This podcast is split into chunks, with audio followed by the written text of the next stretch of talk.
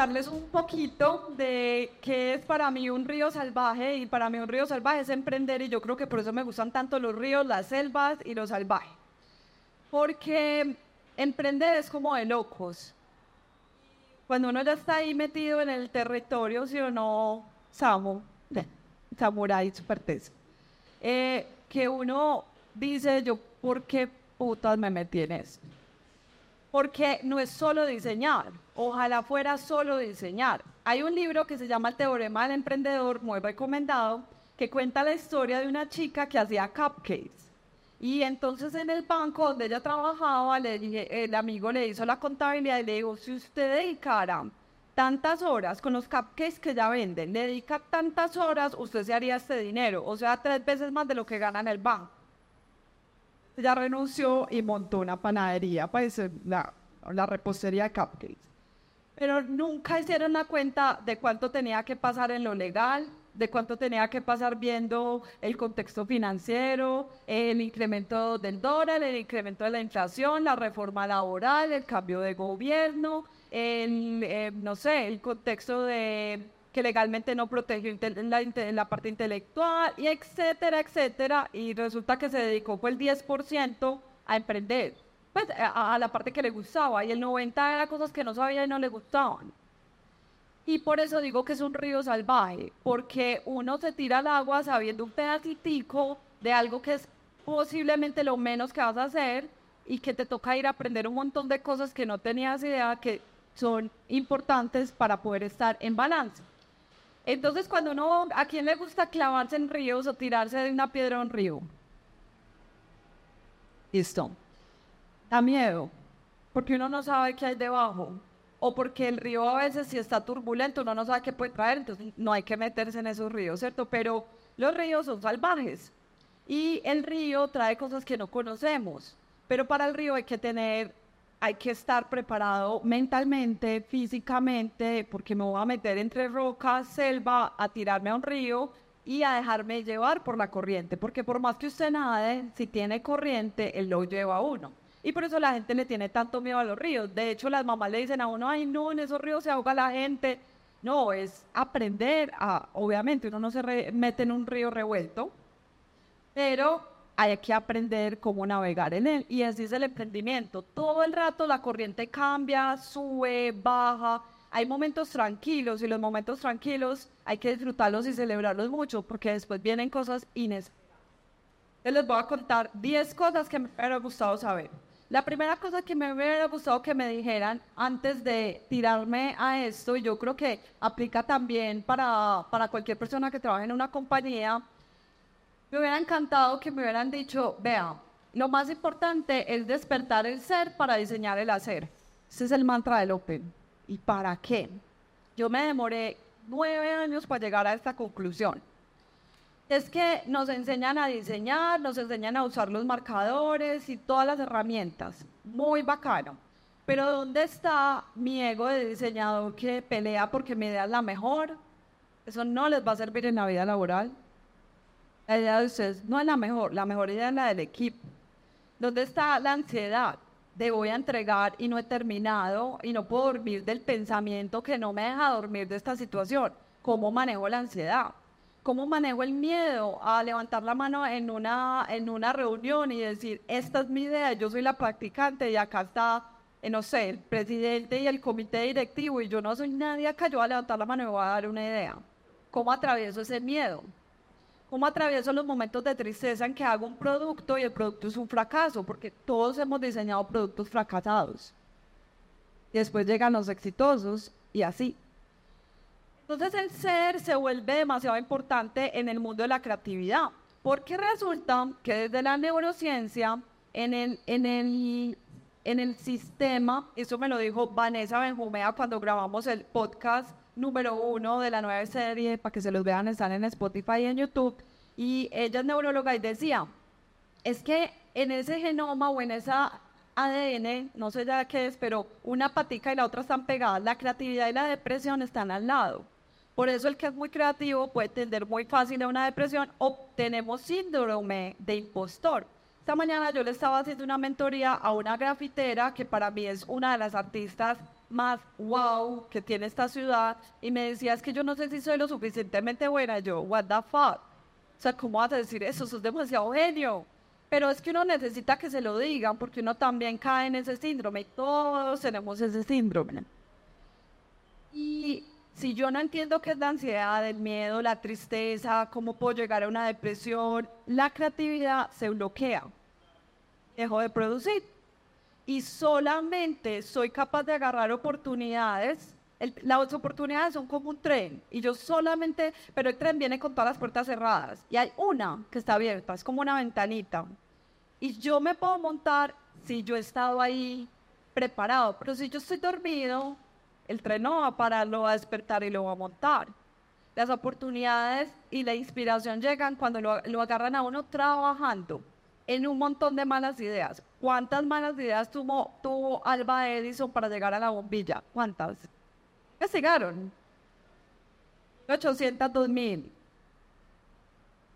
O sea, 1800 intentos, él juntaba, em, rasuraba a los amigos, les quitaba el pelo y los ponía a ver si hacían ignición, le prendía fuego, a ver si con eso lograba hacer la bombilla. 1800 fracasos. Y antes de que descubriera la bombilla, un periodista le dijo, usted no está cansado de fracasar. Porque él era ya pobre, pues se había gastado todos los recursos, la mujer lo dejó, que es que era eh, gente loca que no quiere sino crear renunció financiero por, por loca, por quedarme con el Open Space, me estás loca y en pandemia estás absolutamente loca, yo renuncio. Y, y ha sido muy, muy retador. Entonces, sí, cuando las ideas requieren mucho coraje y ese coraje no lo da el ser humano. Y para tener ese ser despierto hay que trabajar mucho en uno. Si no, usted va a pelear con todo el mundo y todas las empresas van a ser malas porque nadie lo entiende entienda el mundo para que lo dejen ingresar sus ideas. No se trata de ustedes, se trata de el colectivo. Este mantra es muy importante. El segundo, observar, estudiar el lugar antes de saltar. Nosotros muchas veces creemos que solamente la idea per se es buena y nos quedamos con la primera. En creatividad nunca se hace la primera idea. Eso es como, como si estuviera abierto una botella de champaña y se comiera el corcho.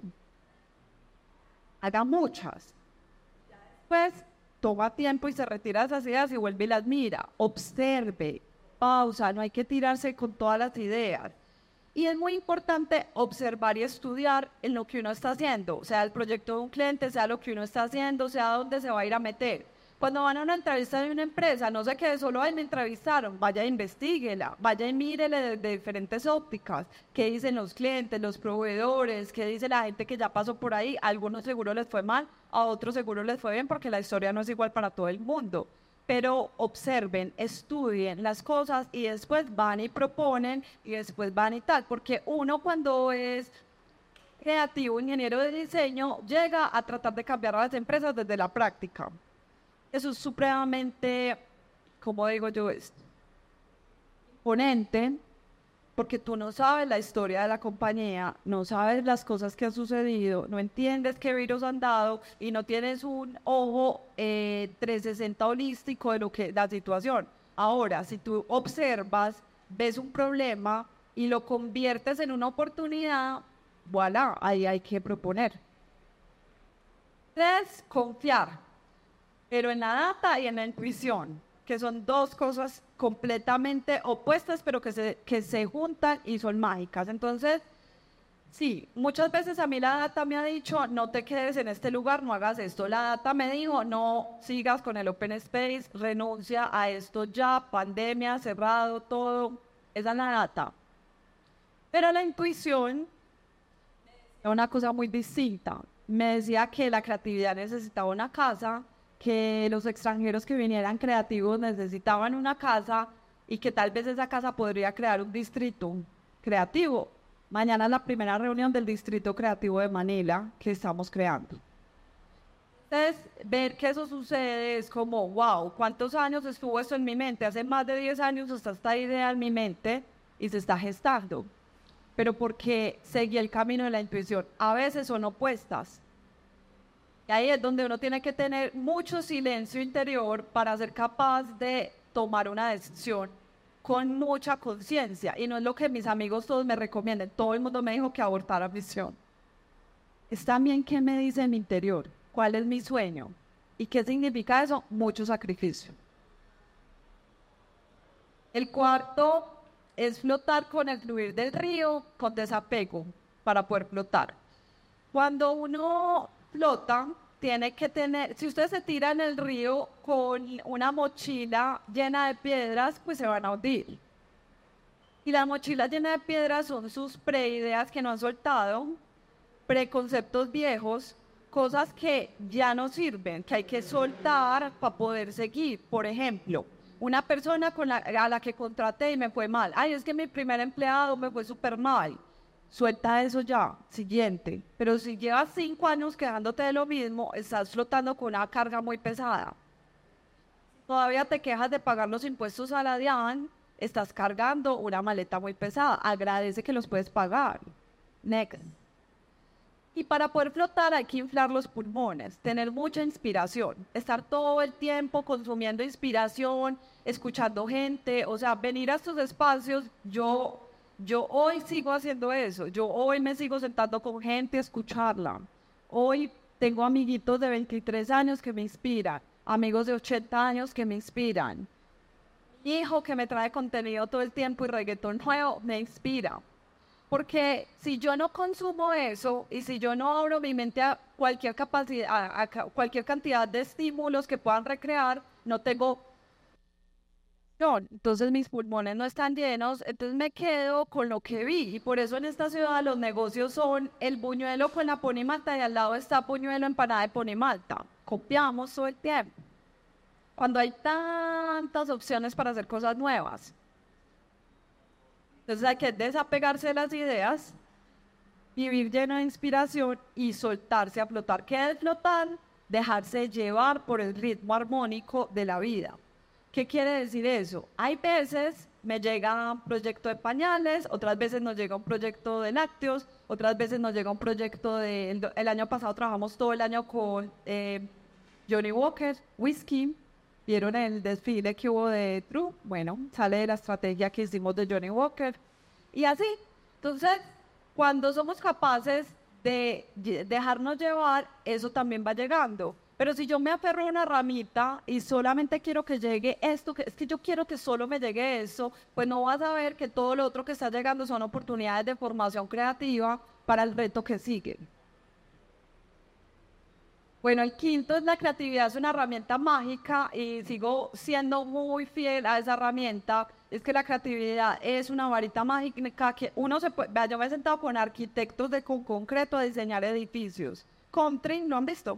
Por ahí. Es un proyecto que eh, se creó en el Open Lab, no lo he publicado, pero es un proyecto del Open hecho con arquitectos de con concreto ingenieros civiles, haciendo técnicas de creatividad para llegar a un edificio totalmente distinto con Argos hemos trabajado muchísimo. El primer barrio eh, se llama Casa para mí de Argos, el proyecto de futuro de Argos, lo diseñó hace cinco años el Open. Hoy el prototipo está construido. Entonces, esos, esos son proyectos que vienen todos concentrados con creatividad. Entonces, la creatividad se puede poner en la economía, en las leyes, en un sistema, en lo legal, en la vida diaria, en la relación con un hijo, en la relación de pareja, en la relación de socios. O sea, la creatividad les va a servir siempre para que los problemas se les vuelvan una oportunidad de cambio. Todo lo que usted se queja es una oportunidad de creatividad. Me quejo, piensa en esto. Me, eh, vivo en California y me quejo todo el día de los taxis. Ay, qué horror. Esos taxis y no tienen de vuelta y llueve y no aparecen. Tal, voy a crear algo nuevo que cambie la dinámica. ¡Prum! Uber. Fíjense las historias de Airbnb, de Uber, de Spotify que están ahí. También hay muchos casos locales espectaculares. Y todos son gracias a que hubo rabia, o sea, ganas de cambiar algo que me parece injusto. Dos, es un problema queja, pero solo el cerebro creativo lo vuelve una oportunidad de negocio. El resto son gente que se queja. Yo ahí no me siento. Dejémonos, pero volvámoslo a algo. aprender a vender sus ideas, demasiado importante. Yo he conocido gente súper brillante, de hecho creo que todos eran más brillantes que yo en la universidad, yo repetí como ocho veces cálculo, otra cosa tan difícil. Pero, y yo decía, ¿cómo hago? O sea, no me da. Pero, pero sí sé llevar mis ideas a una mesa, sí sé proponer, sí sé decir, venga, políticamente deberíamos ingresar tecnología a la política y ahorita estamos en una cosa ahí con Pro Antioquia para mezclar política y tecnología. Eh, oigan, ¿por qué no hacemos esto de esta manera? ¿Qué tal si hacemos esto otro? Y es la capacidad de hacer un storytelling, o sea, la capacidad de hacer un pitch en cinco minutos o en 20 minutos o en un minuto. Muchas veces una de mis estrategias de venta pasada era que cogía el avión donde fueran los presidentes o ejecutivos que iban para Bogotá a reuniones. Pues yo también venía a una reunión, pero yo me iba en ese vuelo porque yo sabía que ahí los podía ver. Y, y me montaba de última en el avión y ojalá que me dieran la silla 30, porque caminando yo podía encontrarme a todos de silla en silla, entonces tenía segundos para generar un posicionamiento de marca que me llamara. No se imaginan lo que yo vendía en un avión montándome. Claro, me encontraba el presidente, no sé qué, hola, ¿cómo estás? No, le mandé bien, imagínate que estamos haciendo esto. O sea, le tiraba como algo nuevo que estábamos haciendo a cada uno de acuerdo a lo que eran.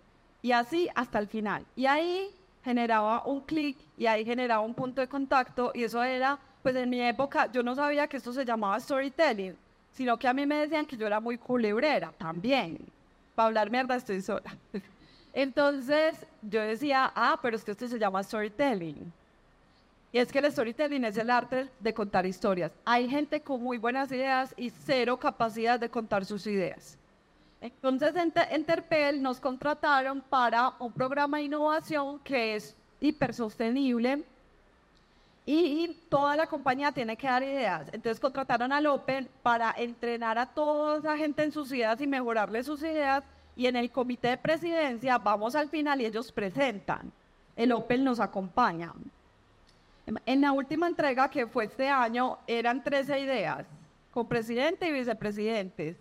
Y quedaron también entrenados que iban a probar tres y aprobaron las 13. De una, todas. Y entonces ahora estamos haciendo lo mismo con Terper Perú. O sea que estamos ayudando a una compañía a revertir su ciclo de carbono. Wow. Entonces, ¿por qué? Porque un día me dijeron que era culebrera y me di cuenta que eso era storytelling. Seis como diseñador, no se crean que se las saben todas, por favor, ni que con un, tutorial van a aprender a ser abogados, financieros, administradores, comunicadores, bueno, es que la lista es larga. No, ustedes son diseñadores. Hagan bien su oficio y hagan oda a su oficio.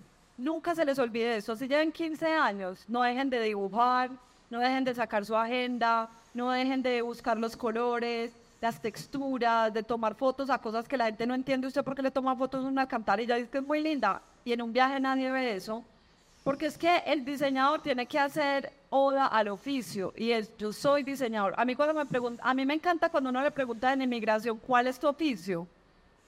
Y yo podría decir, pues si voy a ir a una junta directiva, digo branding a business designer. Uh, ah, en inmigración es donde más me gusta responder, diseñadora. Y hacerle oda a mi oficio es ir a las ir a las sesiones de ideación, sacar los marcadores, si tengo marcadores, lápices. Y cuando alguien de mi equipo hace la propuesta sin dibujar, a mí me da mucha rabia. Tienen problemas serios conmigo. A mi edad, buena edad, que ya no necesitamos más ideas y de una al computador, eso no es real. El, la parte sensitiva neuronal más cerca del cerebro son las manos, es donde hay más terminaciones. No es lo mismo hacer clic que hacer un trazo y sentir la hoja. Produce mucho más estímulo en el cerebro. Además, pues, para mí, crear cualquiera de estas cosas ha tenido más de 50 y punta dibujos. O sea, para llegar a un plano de 40 y punta de veces en una botella, imagínense cuántos bocetos hubo previos.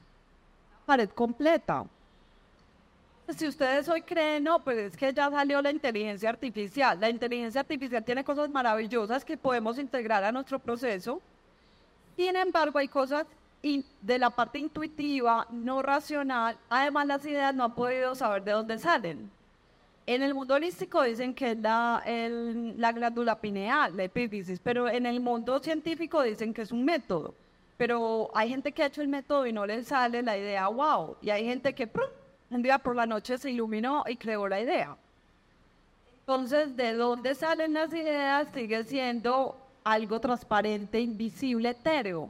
Es decir, que la inteligencia artificial aprende de lo que racionalmente ya le ingresamos, más no de lo etérico, de donde viene lo invisible, de la otra dimensión que no palpamos desde el racional.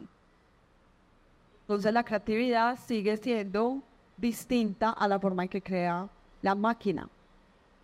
Y den valor a las otras personas. El de producción es importante, el abogado es importante, el de tecnología es importante, no porque usted haya creado la idea, es el único y es el más. Para poder hacer esa botella se necesitaron tantos ingenieros, tantos abogados que registraron, tantos ingenieros de producción. La línea es una línea. Las ideas son gratis. La gente valiosa es la que las hace realidad. A mí me da mucha risa porque cuando salió Rappi mucha gente decía, yo tenía esa idea y ¿por qué no la hizo? porque toma 99% de agallas y energía hacerla. Ponga pues todo el dinero, pongan ya todo el dinero que tienen en el banco, sin saber si van a comer, por la idea que tienen. Si lo hacen, eso es tener agallas. Si no, entonces no critiques a los otros porque no lo has hecho tú. Siete, tus ideas no son tuyas, son de un colectivo que pertenece a la naturaleza y al mundo humano y el humano pertenece a la naturaleza, no la naturaleza a nosotros. Y les digo esto porque muchas veces hay un libro que se llama Magic Happens, creo que se llama, muy hermoso, que cuenta la historia de una escritora que escribió Comer, Rezar, Amar y ya se le había acabado la inspiración y llevaba años intentando sacar otro bestseller, pero no, no era capaz y se encontró con una amiga que no veía hace mucho tiempo que también era escritora y le dice, ¿qué estás haciendo? No, una novela. Ay, yo también. ¿De qué? Como de, de qué? De tal época. Ay, yo también. Era la misma novela las dos. Algunas características cambiaban, pero era muy igual. Y ellas empiezan a escribir sobre por qué tú y yo estamos compartiendo algo si no nos veíamos hace más de siete años. Porque la inspiración viaja por el mundo y en este mismo momento, más o menos, 1500 cerebros están teniendo casi que la misma idea. Es decir, todos sus conductos cerebrales tienen un mapa neuronal parecido y observaron cosas similares en sus lugares, no sé, Kuwait, Londres, México, Titiribí, y ¡pum! se les encendió. La diferencia es que de esos 1500, menos del 1% la lleva a la ejecución. El mundo está pidiendo ideas que resuelvan problemas. Nuestras ideas no son de nosotros, son al servicio de la humanidad, al servicio del ser humano y de la naturaleza. Entonces, no, no se crean la, egocéntrica fantasía de que sus ideas per se son registrables si ni siquiera resuelven nada y que no se les van a contar nunca a nadie porque es que les van a robar. Eso no es así. Eso se lo digo porque eso es una de las cosas que uno más cree cuando uno está empezando el mundo de la carrera del diseño. Ocho, el terreno del emprendimiento siempre será incierto, no vemos el fondo nunca. Vea, cuando uno sale de la pandemia ya coge como otra vez planicie, cambia el gobierno. Y entonces hay escenarios de incertidumbre. Y entonces al mismo tiempo sube la inflación a unos índices que nadie esperaba. Y el dólar se dispara. Y uno dice, ¿qué pasó? Y la logística internacional está grave. Y por eso no hay mantequilla.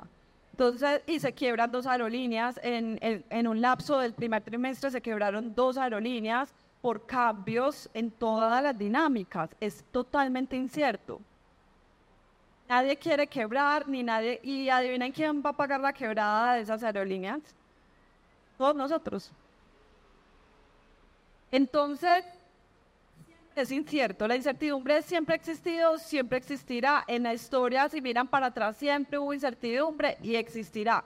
Y estamos en la puerta de cambio más importante de los últimos años de la humanidad. Cada 60 años hay un ciclo de cambio de, de la historia de la humanidad. No voy a entrar en el mundo holístico de por qué cada 60 años, pero estamos en la compuerta de ese giro. Solo los cerebros que estén listos para esa compuerta de oportunidad van a hacer un cambio radical y otros. Entonces vamos a ver este año muchas empresas que van a desaparecer, muchos sistemas que se van a caer, o lo que pasó en estos días con un gran ídolo, y es cambios en las estructuras de pensamiento también, y eso va a hacer un cambio muy importante en la humanidad. El 9 descansa. No el que más trabaja es el más exitoso. Aléjate, inspírate y retorna. Las ideas se crean y se dejan ahí y uno las suelta. Se va, se relaja, descansa y después vuelve. Pero eso de que hay que pasar derecho, de que hay que trabajar el fin de semana, eso es falta de planeación. Eso no pasa y tenemos muchos proyectos al tiempo pero eso es una cosa que uno va aprendiendo con el tiempo. Y el descanso se lo digo porque es mi gran aprendizaje que aún me cuesta un montón porque yo quiero hacer de todo. Esa es mi última charla que digo que sí, por lo menos este semestre, porque no puedo estar haciendo esto todo el tiempo y porque tengo muchas cosas que atender en otras partes. Pero me, me encanta dejar la semilla eh, sembrada y es, el descanso hace parte de la creatividad. Y el número 10 es vuelve problemas, vuelve problemas globales en soluciones masivas sostenibles. Eso es crear valor. Quejarnos del cambio eh, de nuestros entornos, del medio ambiente, de la política, quejarnos del el cambio de género que está teniendo la humanidad. Todos mis compañeros más grandes del mundo empresarial, estoy en un grupo de Pro Antioquia que se llama Liderazgo y hay senadores, concejales, presidentes de compañía, no, esos millennials, ustedes no son ni siquiera millennials, ustedes son como centennials, ¿no? O ya, ¿qué son? No sé, eh, pero son más, más distintos cada vez. Entonces les tienen pánico, o sea, las, las compañías les tienen pánico a ustedes. ¿Por qué? Porque como no entienden qué es eso de a género, yo acabo de venir de una misión en Brasil y un presidente de una compañía, estábamos esperando al presidente de una compañía pues todo el grupo, éramos 35, sentados esperando a que llegara el CEO. Una compañía de alimentos orgánicos, todos del Amazonas, y acá era, ellos eran de la favela y acabaron de venderle a Unilever. Pero Unilever les dijo, no, sigan dirigiendo ustedes. Es, es de Unilever, pero sigan haciendo todo ustedes. Entonces, esperando hasta que llega el CEO en una camiseta hasta aquí, chanclas, tatuado toda la cabeza, la cara, lleno de piercing, y todos eran es que, ah, hola, me llamo Felipe, bueno, obvio, portugués, eu, no falo portugués. Entonces, eh, se presentó y dijo, sí, yo soy el CEO, empezó a hablar, ta, ta. Y yo era como, me encanta esto, o sea, esto es, esto es lo mío, pero todo el resto estaban asustados. Y él se presentó, yo soy Felipe, soy a género, y todo el mundo se quedó como, ¿qué es eso? en el mundo también de la masculinidad tóxica, el feminismo, los cambios de género, orientación sexual, creencias religiosas, esto está cambiando mucho, lo cual me fascina, porque demuestra también al mundo la importancia de la diversidad, y es que la diversidad es proporcional a la innovación. Si todos ustedes quedan en una empresa, qué pereza toda esa gente de AFID en una misma empresa. Trabajen con gente de la Nacional, con un cantante, con una persona que viene de Bello, de Sabaneta, este que vive en Pedregal. Todos de AFID del poblado, pues no todos son del poblado, yo lo sé, yo estudié acá, pero no era del poblado. Era Guanabí y ya. Pereza, todo el mundo que piensa igual. La diversidad es proporcional. Y el mundo tiene problemas muy graves Necesitamos visibilizar comunidades invisibles. ¿Dónde está esa gran comunidad procolombiana que vive aquí? Porque es que son de aquí. ¿Dónde está el mundo de los indígenas? ¿Cuántas lenguas tiene Colombia? ¿Cuántas lenguas indígenas hay en Colombia? A ver, pues. Más de 85 registradas. Si yo no sabía que además del español hay 85 lenguas en este, en, en este país, si yo al menos no sé cuáles son las tribus, dónde viven, qué cuál, conocimiento de ancestralidad. Otra semana voy para el Putumayo, ah, una inmersión, va a ser viaje, qué miedo.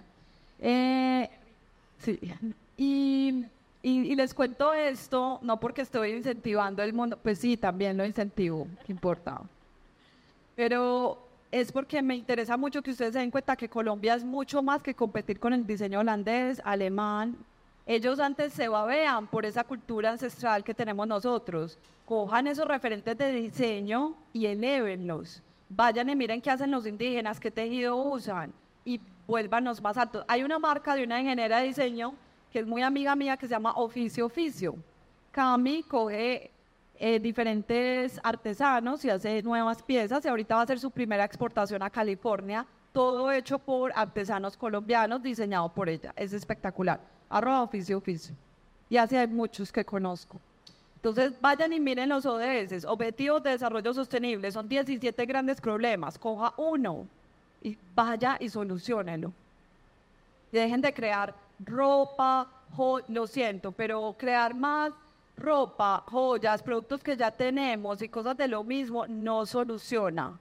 Vayan a hacer cosas que de verdad tienen mucho valor. Les voy a dejar estos recomendados, el Opencast, todos los podcasts nuestros, El Camino del Artista, que es divino para la creatividad, de Creative Brain, un gran documental, me encanta la neurociencia. Ahí está, y el grupo de Open Minders que está en Telegram, si no les abre este, lo pueden ir a buscar en el link de la bio de arroba el Open Lab o el del Open Space y ahí les sale unirse al grupo. ¿Para qué? Para que vean los eventos, los documentales, los playlists, todo lo que mandamos. Y muchas gracias eh, por su espacio, gracias diseñadores de futuro. Les dejo las semillas para que sigan virando el barco y creando valor que realmente necesitamos y dejar de hacer basura que el mundo lo está pidiendo a gritos. Gracias.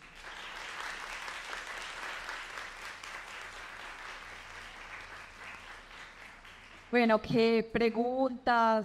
Listo, primera.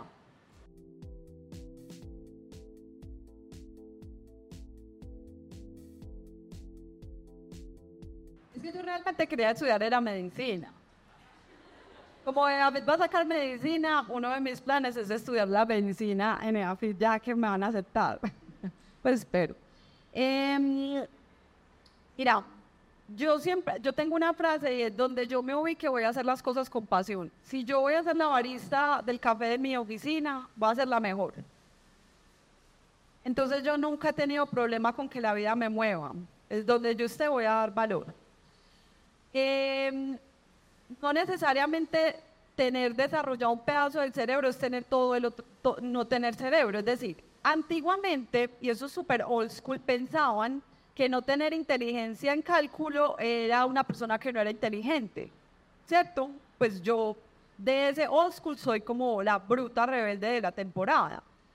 Pero para eso ya hay inteligencia artificial, ¿cierto? Entonces, eh, hay muchas inteligencias y el cerebro tiene una capacidad muy grande y nosotros solo lo usamos al 2%. Solamente cuando nosotros le ingresamos muchas experiencias al cerebro es que él crece y que haya otras formas de inteligencia, como la telepatía o como viajar en los sueños para bajar ideas.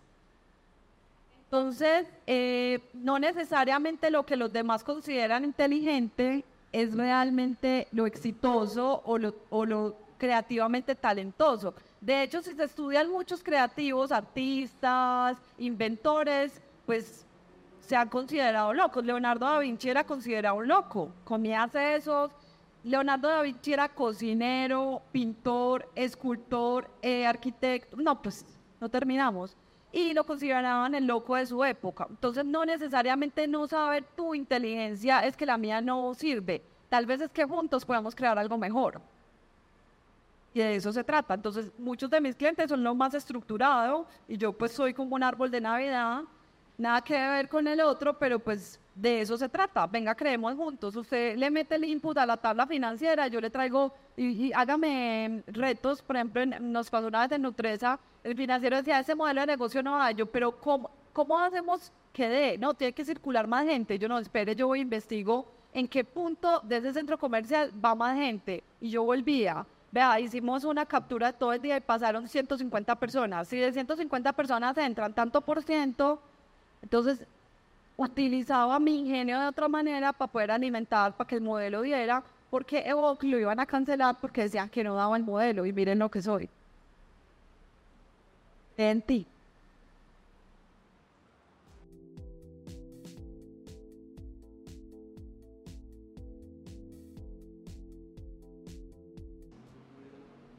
Bueno, es que es el perfecto balance. ¿Has hecho balance board o cualquier cosa de balance para hacer en la cabeza? ¿No? ¿Ok? eh, o has hecho cualquier cosa de balance, pararse en la cabeza, surf, o, es que, o patineta, cualquier cosa que sea de balance. Es como todas las fuerzas ahí unidas para lograr que eso quede perfectamente ahí. Entonces, la estructura, porque es importante, es muy importante la estructura, porque la estructura también nos da medición, comprobación, método, ¿cierto? Y si no, nos quedamos siendo muy artistas. Yo, yo, yo asesoro muchas veces artistas, pero porque los amo y porque me gusta hacerlo y ayudarles.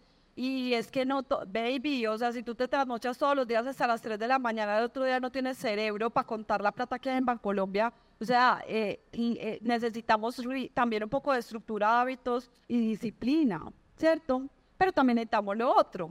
Entonces, el sano balance. A mí me gusta mucho poner el ejemplo de los equipos del fútbol. El fútbol tiene, o el baloncesto, tienen unas canchas delimitadas que en todas partes es la misma medida, el mismo número de jugadores, el mismo uniforme.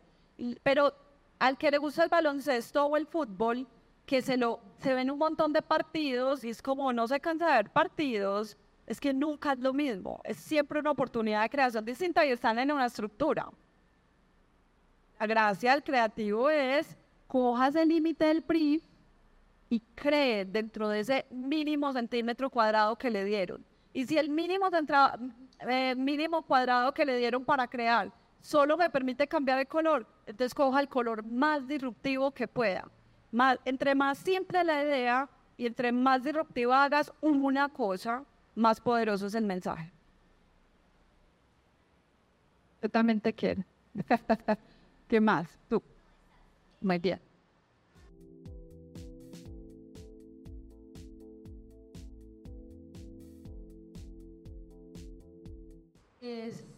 para mí es, para mí es eso es lo más difícil, porque entonces uno se lee un libro que le dice cómo organizar el tiempo, entonces uno va y pone todo en la agenda, cómo va a ser con los colores, y uno dice cuáles son las prioridades hasta que aparece un incendio, hasta ahí llegó. Mira, el sano balance es como un malabar, pero tu cerebro tiene que tener la atención plena en todo. Entonces, para tener atención plena hay que meditar.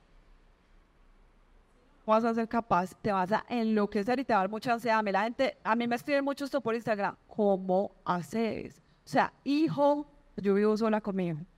Hijo, empresa, toda esa gente, ese lugar, bailas, vas al liderario, haces viajes holísticos, ¿cómo haces? A mí no me da el tiempo ni para una cosa.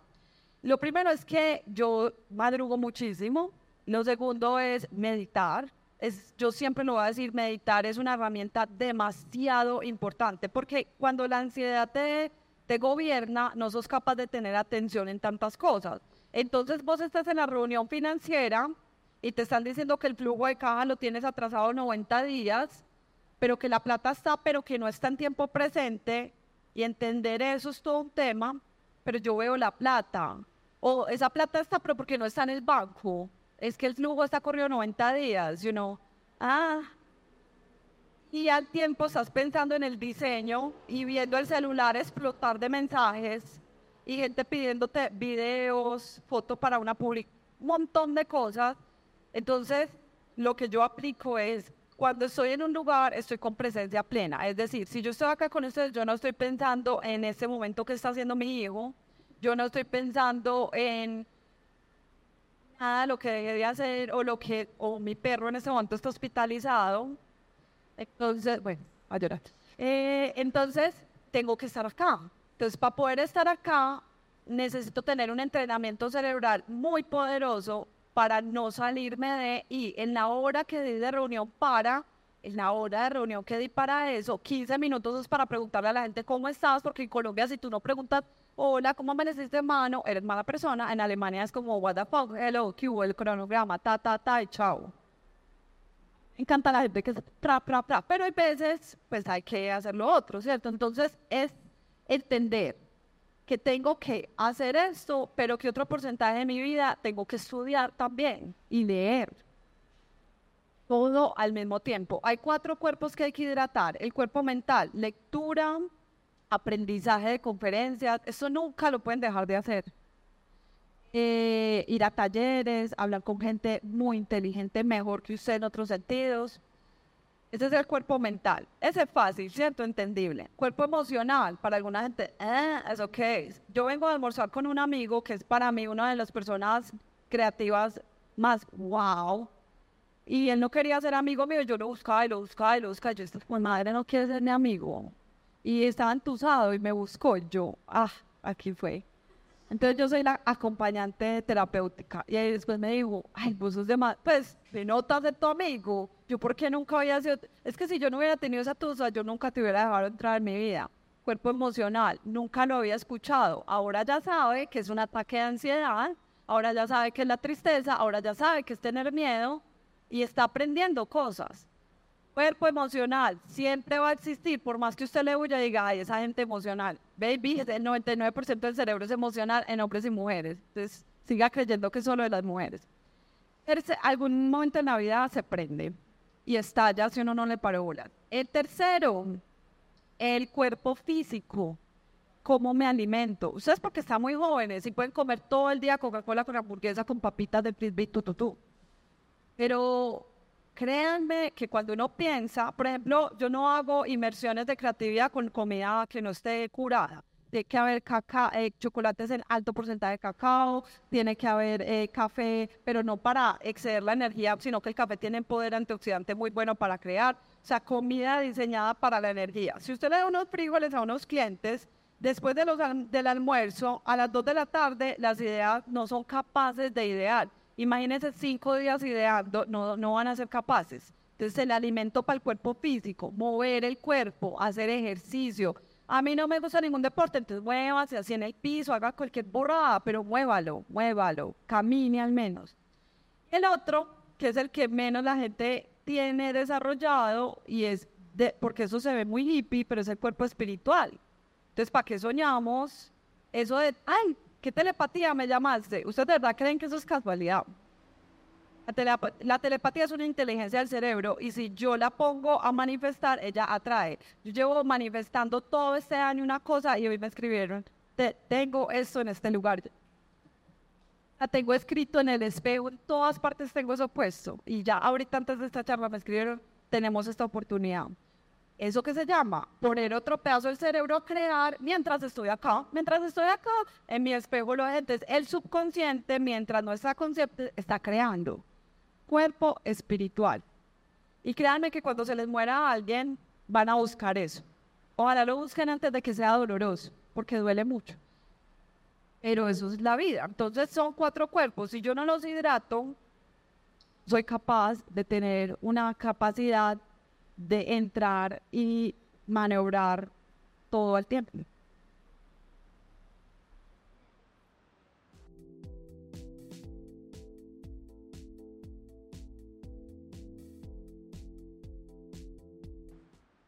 Las dos.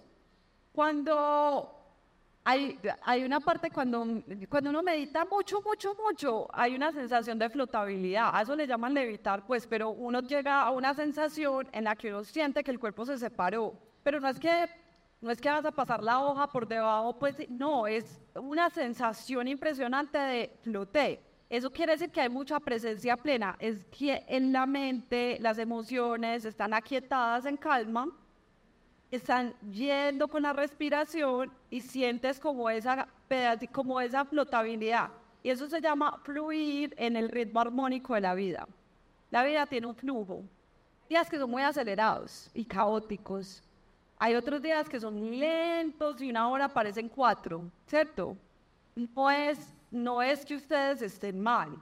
El tiempo no lo inventamos los humanos para tener un punto de encuentro, pero realmente eso es algo inventado es que la sensación del fluir armónico de lo que está allá afuera existe y yo siento que me estoy fluyendo. Entonces cuando uno siente tengo que cambiar de look, ay, pues sí, hay algo que mutó. Esos son los ciclos biológicos del cuerpo, que se conectan con todas esas otras dimensiones que sí existen y que están ahí. O sea, si yo soy un árbol de, árbol de, ¿cómo se llama el árbol de las flores de colores? Guayacanes. Ah, eh, no sé, si alguno ha, visto guayacanes o granadillas en Suecia, o busquen en, en Google o en ChatGPT, no va a salir. Porque la incidencia del sol, el viento, la luna, y la temperatura y la humedad son distintas dependiendo de dónde estoy yo. Si yo estoy acá, no tiene la misma incidencia que estoy en Suecia. Y por eso ese ritmo, esa flotabilidad, ese fluir, si tú lo tienes muy encendido, lo sientes y dices, este día está hoy así, no importa. Está retador y esos son los días donde yo más pausas tengo que hacer, donde estoy más acelerado para tomar decisiones, donde más tengo que parar y... Mira, yo ahorita iba a hacer como una locura con una plata y mi papá me dijo, stop, estás acelerada. Y yo, papi, sí, tienes toda la razón, le voy a aceptar, porque yo nunca le acepto nada a él porque he sido rebelde contra él, ya, ya estoy más madura, estoy aprendiendo, es como si tiene razón, hoy no voy a tomar esa decisión acelerada. Y estoy en un taxi corriendo para una fisioterapia, para después irme para, para no he almorzado, tomando una decisión de dinero. No, espero un y es importante. Entonces, escucharlo y flotar quiere decir, escucho, entiendo, paro, pues vuelvo y me lanzo al río y, floto. Y fluyo, floto y fluyo con él. Son las dos. Eh, fui demasiado, pero eso me gusta más. ¿Qué más? Bueno, para todo lo demás, nos pueden seguir en arroba open up, arroba space y arroba guion bajo tres veces latina latina. Gracias por este espacio, me encanta ver sus miradas de brillo, que sean unos grandes diseñadores que sean eh, poderosos para este mundo. Chao.